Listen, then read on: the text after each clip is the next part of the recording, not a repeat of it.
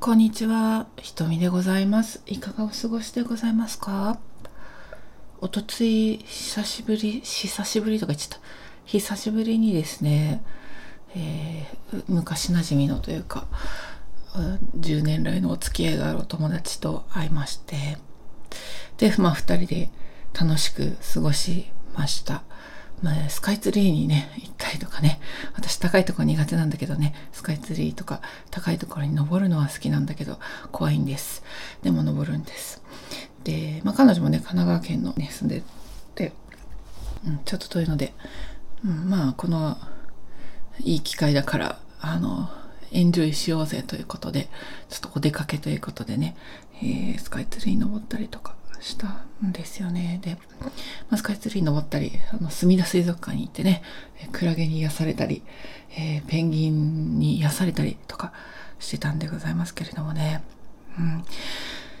でね、たくさんおしゃべりしました。で、彼女と私はね、ダンスつながりでずいぶん長いこと、まあ一緒に、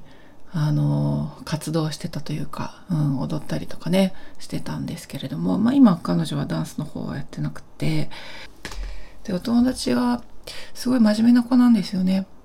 私なんかよりも全然、私と全然違うすごく真面目な子で、で、仕事が忙しくて、かなり、まあちょっと責任のある立場にもなったりして、で、どうもなんか会社の方も、あんまりよろしくない感じだったというか、まあ、ブラックとまではいかないけど、かなりあの、回ってないところを無理やりこう彼女が負担増やして回してたみたいなところもあったみたいですごくこう心配してたんですけどまあ多分ね私だけじゃなくて周りの人も心配してたんじゃないかなと思うんですけどとにかく真面目な子で頑張っちゃうのでねでもう疲れてしまってである時まああの会社をお休みすることになったんですよね。でそれから今何ヶ月か経つんですけれどもまあで私がねしばらく休職していたのと彼女がしばらく休職していたのとまあ同じ時期なんですけど、うん、まあだいぶ理由も違ってというか彼女の方が全然なんか真面目でって言ったらあれだけど会社の方のねうんまあ、いろんな仕事でちょっと燃え尽きちゃったのでしばらくお休みみたいな感じでまあそろそろ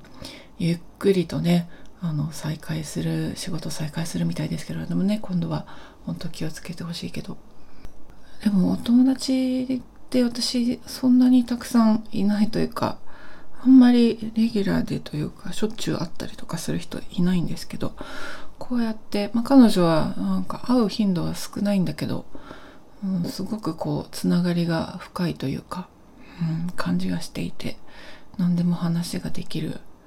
相手なのでまあそういうお友達がいるってすごく幸せなのかなって思います。私のこととかもなんか誰よりもよく見てくれてるんですよね。私の性格のこととか。うんどういうところをななんていうのかな。私がどういうところを病んでしまってるかとか何が何が、うん、なんか一番大切な本音のところを自分よりも彼女の方がよく見てるみたいなところがあってそれってありがたいなって、うん、思います。去年もね彼女の家に遊びに行ったんですけど私からはちょっとした遠足なんですけどうんでもその時もなんか私仕事でうだうだと結構ストレス溜めてて結構嫌な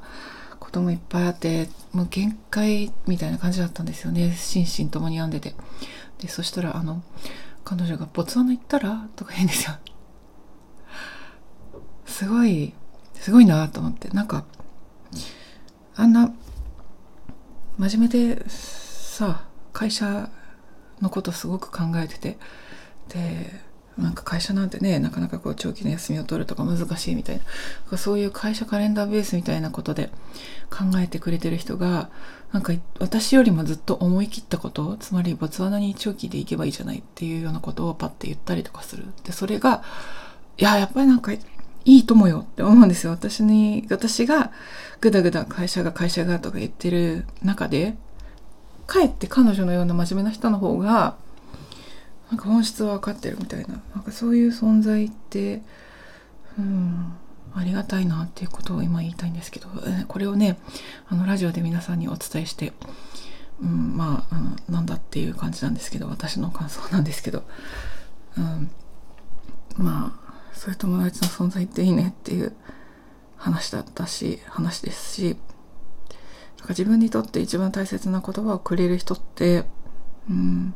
まあ、しょっちゅう一緒にいたりとかそういう身近な人とかそういう人とは限らなかったりするんですよね。うん、なん